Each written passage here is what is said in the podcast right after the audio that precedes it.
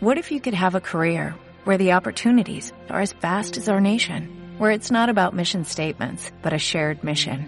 At U.S. Customs and Border Protection, we go beyond to protect more than borders, from ship to shore, air to ground, cities to local communities. CBP agents and officers are keeping people safe. Join U.S. Customs and Border Protection and go beyond for something far greater than yourself. Learn more at cbp.gov/careers. Pues eh, regresamos, acaban de oír las señales horarias, 9 de la noche, 8 en la comunidad canaria. Retomamos esa tertulia de los negocios. Esta noche me acompañan José Antonio Almoguera, que es experto en asesoría fiscal y financiera, Pedro Fernández, abogado y empresario, y Antonio España, colaborador de El Confidencial. Estábamos hablando de esos presupuestos, continúan en prórroga, pero querría eh, volver a retomar lo que decía antes Antonio, eh, bueno, pues de la despedida de Luis de Guindos es nombrado vicepresidente del Banco Central Europeo. Bueno, de momento ha sido el candidato propuesto por consenso por el Eurogrupo. El lunes tiene una nueva audiencia en el Parlamento Europeo, pero no creo que haya eh, ningún problema.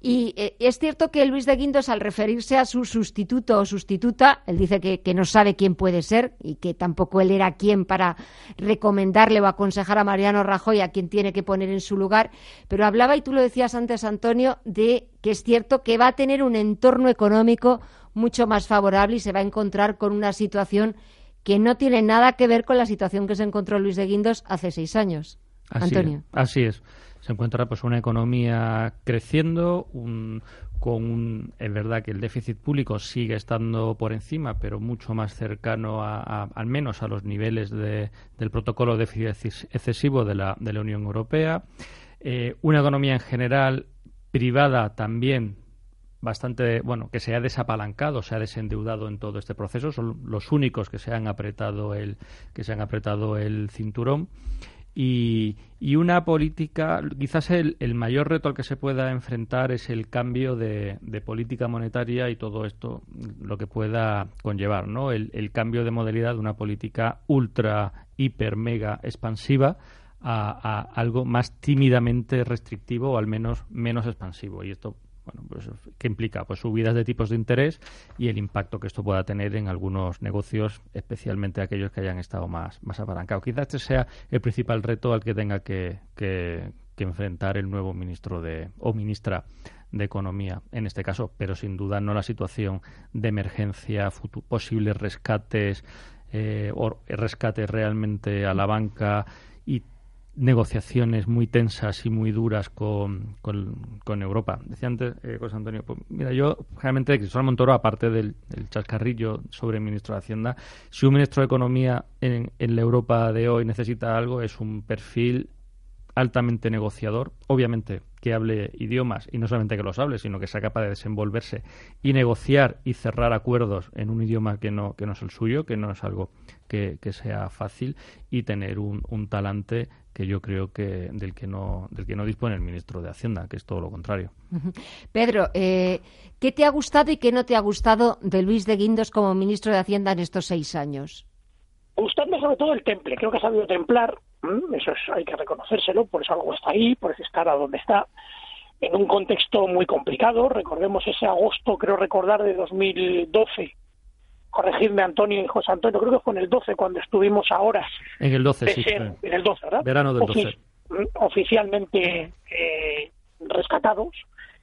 Al final, bueno, pues el contexto era muy complicado, supo templar, supo torear por los medios, supo eh, calmar al, al público, no fue fácil, supo también, bueno, pues esas, esas reuniones secretas, que todo el mundo sabe que las hay, bien, para intentar hacer ver que España eh, era en ese momento incómoda, pero que en cualquier caso no es un enemigo en casa, sino que es un amigo ahora, digamos, poco favorecedor, por decirlo de alguna manera, pero que no es tan enemigo como de Pirineos para arriba lo, lo pintaban. O sea que yo creo que en general ha sabido templar. De hecho, yo creo que es desde que llegó Rajoy al gobierno, pues yo creo que ha sido el único ministro junto con Montoro que se han mantenido en el cargo, porque los otros, las otras carteras, de una u otra manera, siempre se han cambiado, defensa, por ejemplo, eh, el resto también, interior, por supuesto, exteriores, también, pero sin embargo, las de números, por decirlo de alguna manera, economía y hacienda, se han mantenido. Creo que eso es un valor añadido porque era un contexto en donde se necesitaba tranquilidad, ¿eh? y eso creo que los mercados mm, lo han lo que lo han agradecido. Vale, ¿y qué no te ha gustado? ¿Qué no me ha gustado? Pues a lo mejor que tanto temple, pues le ha faltado a lo mejor, bien, en algún momento dado, pues mm, cierta mm, mano dura, mano dura entre comillas, saber sin poner a Montoro. ¿Por qué digo esto? Porque Montoro creo que en caso de empate el voto de Montoro valía doble. Bien. Y ha habido contextos en donde a mí me da la sensación, quizá Antonio y José Antonio, Gema, pues lo pensáis de otra manera, pero ha habido un contexto ya post-crisis 2013-2014, en donde a lo mejor él no era todavía tan partidario de subir impuestos y en cambio Montoro decía se suben impuestos y se terminaban subiendo impuestos. A eso es a lo que voy, que tanto temple de Pirineos para arriba, muy bien, de Pirineos para abajo, no tan bien, y más con su entendedme, adversario directo, que es esto que da Montoro, creo. Mm. Por resumirlo brevemente, vamos, paramos. En general, yo creo que es un aprobado alto tirando a un notable bajo. ¿eh? En el caso es por poner una nota, ¿eh? Lo que lo que ha hecho y luego ojo y, lo que queda por hacer porque claro. ahora ahora vamos con eso lo que queda por hacer y, y, los retos que tiene quien, quien le vaya a sustituir pero quiero conocer la opinión de José Antonio ¿qué te ha gustado de Guindos?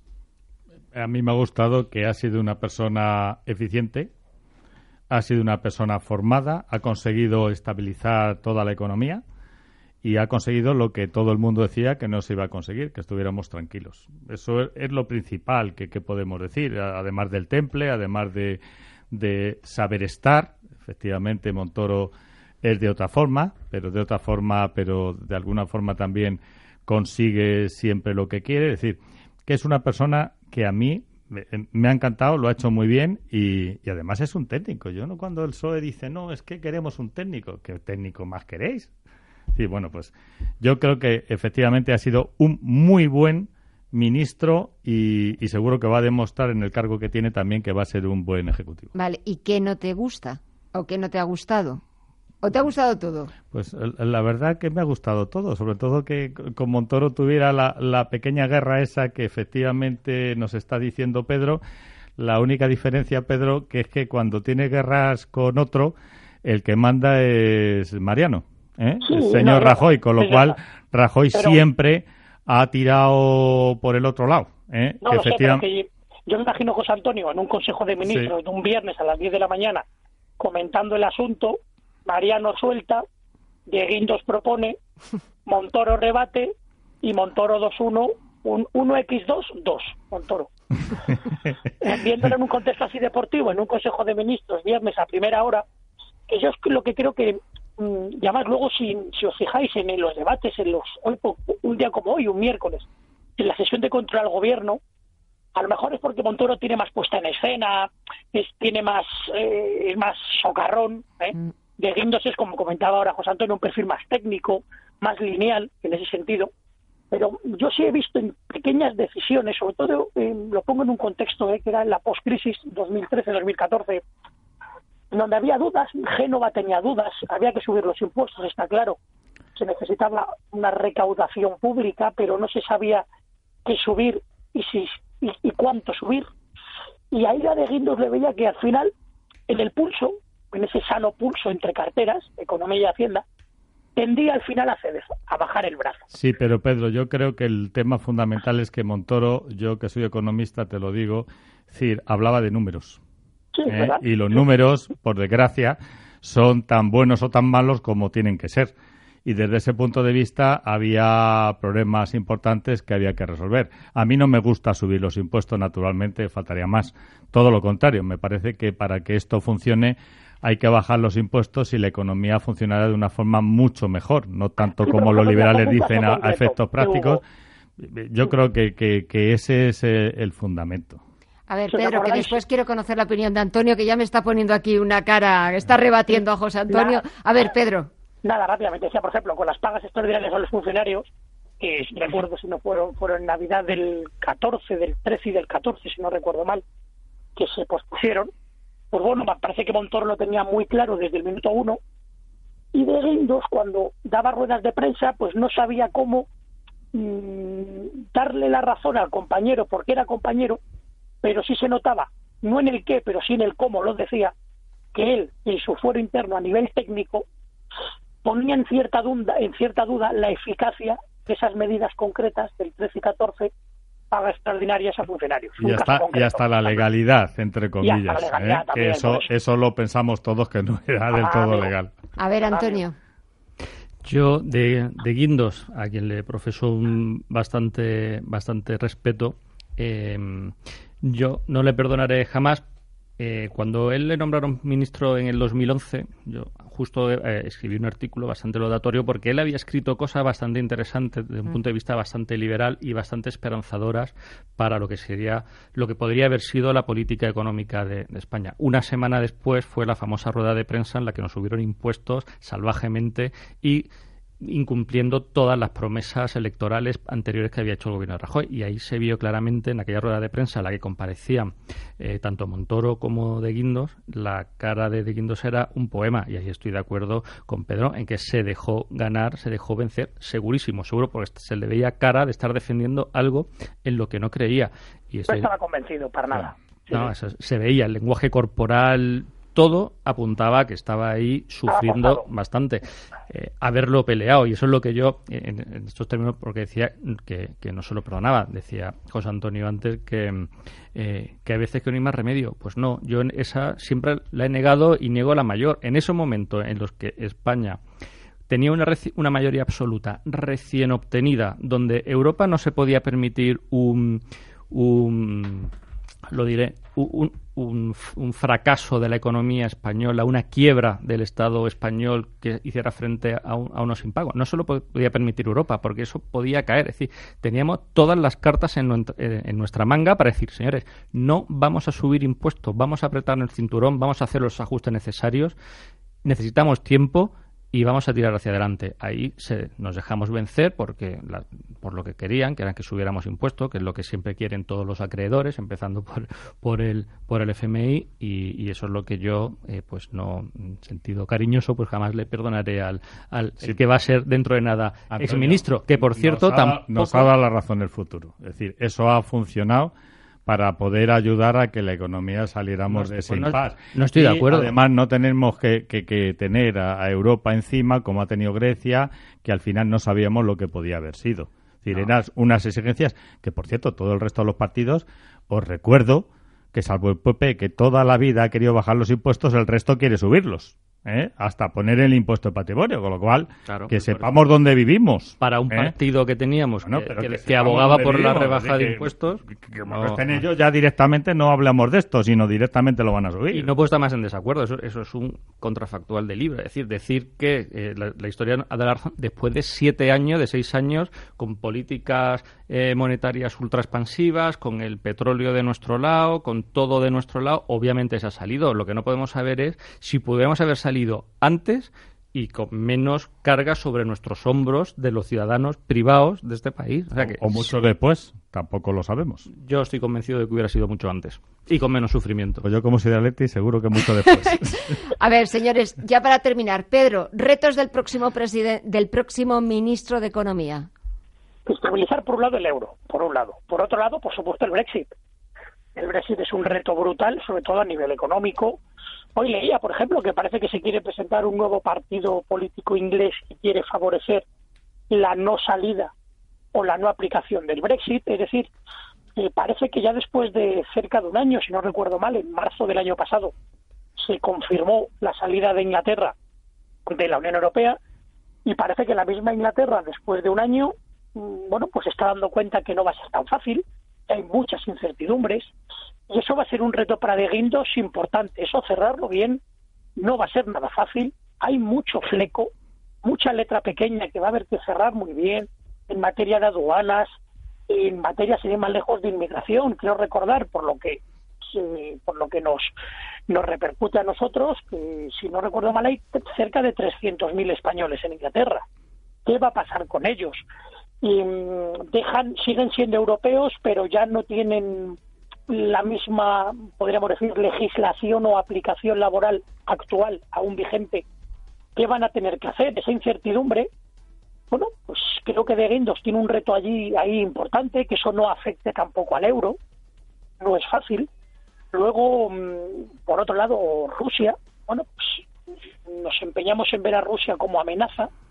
Tenemos ahora ya la OTAN haciendo eh, maniobras en la, en la frontera con Bielorrusia.